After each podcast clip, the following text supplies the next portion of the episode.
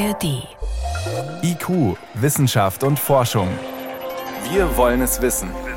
Ein Podcast von Bayern 2 in der ARD Audiothek. Jetzt geht es um zwei Begriffe, Wörter, die man bisher nicht so zusammengebracht hat. SPD und Raumfahrt.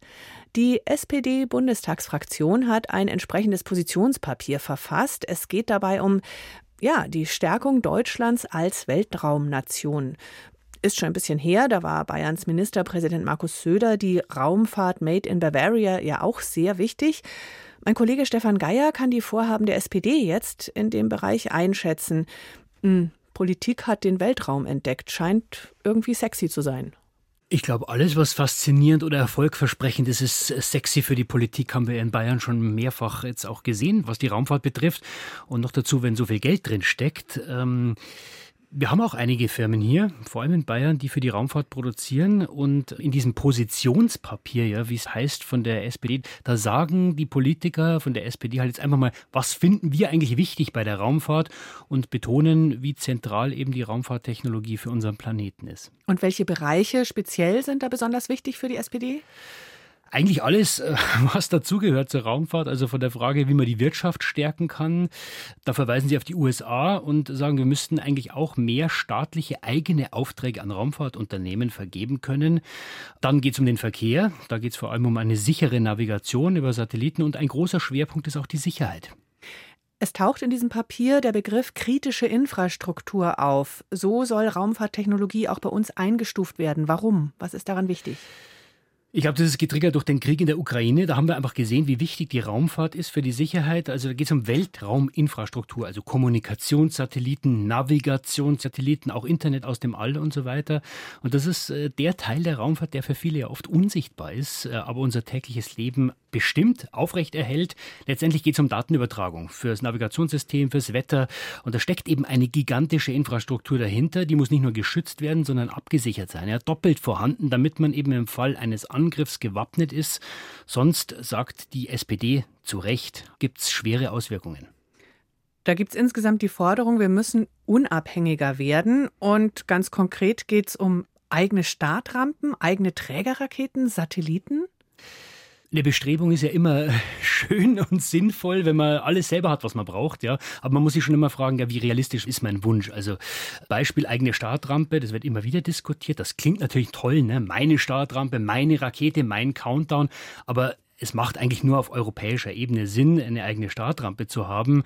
Da ist Deutschlands Raumfahrt ja eh schon eng vernetzt mit internationalen Partnern, vor allem mit der großen europäischen Rakete Ariane.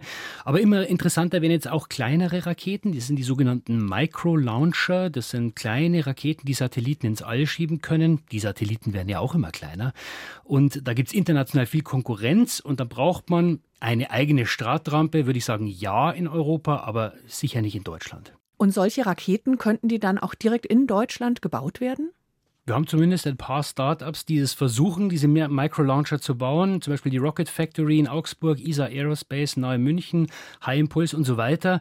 Aber die haben es in Deutschland bislang relativ schwer mit staatlicher Unterstützung, müssen halt Investoren suchen, wie alle anderen Startups auch. Aber man muss auch sagen, so eine Rakete bauen, das ist eben keine leichte Angelegenheit. Noch sind die nicht geflogen. Das heißt immer wieder Ende des Jahres, auch diesmal 2023 wieder, sehen wir da die ersten Testraketen. Da sind wir noch hinten dran in Deutschland, weil die Zukunft ist auch klar, wenn ich eine Rakete starte, dann muss ich die auch wieder landen können und wiederverwenden können. Aber ist es wünschenswert, dass dann die Entwicklung in eine ähnliche Richtung geht wie in den USA, dass Weltrauminfrastruktur sehr in private Hand kommt? Man muss halt schauen, dass es nicht ein großer Player ist, der dann alles in der Hand hat. In den USA sehen wir jetzt SpaceX mit Internet aus dem All, ist da ganz vorne dran, aber denen sind auch schon wieder andere auf den Fersen. Bei denen sind es halt die Milliardäre, ja. Da ist so viel Geld zu verdienen in diesem Geschäft, da ist die Konkurrenz dann nicht weit. Anderes Beispiel, die NASA hat ja beschlossen, wir wollen wieder zum Mond mit Menschen. Da kümmern wir uns um die Forschung und die einzelnen Teile für die Mission, die überlassen wir den Privaten. Und diesen staatlichen Anreiz, den gibt es bei uns tatsächlich noch relativ wenig. Die Bundesregierung möchte deswegen auch ein eigenes Weltraumgesetz. Braucht's das? Ja, braucht's, weil es keins gibt. Oder anders gesagt, wenn ich hier eine Pommesbude aufmachen will, dann muss ich mehr Regeln beachten, als wenn ich eine Rakete ins All schiebe. Das war in der Vergangenheit vielleicht egal, weil wir ja keine Raketen hatten.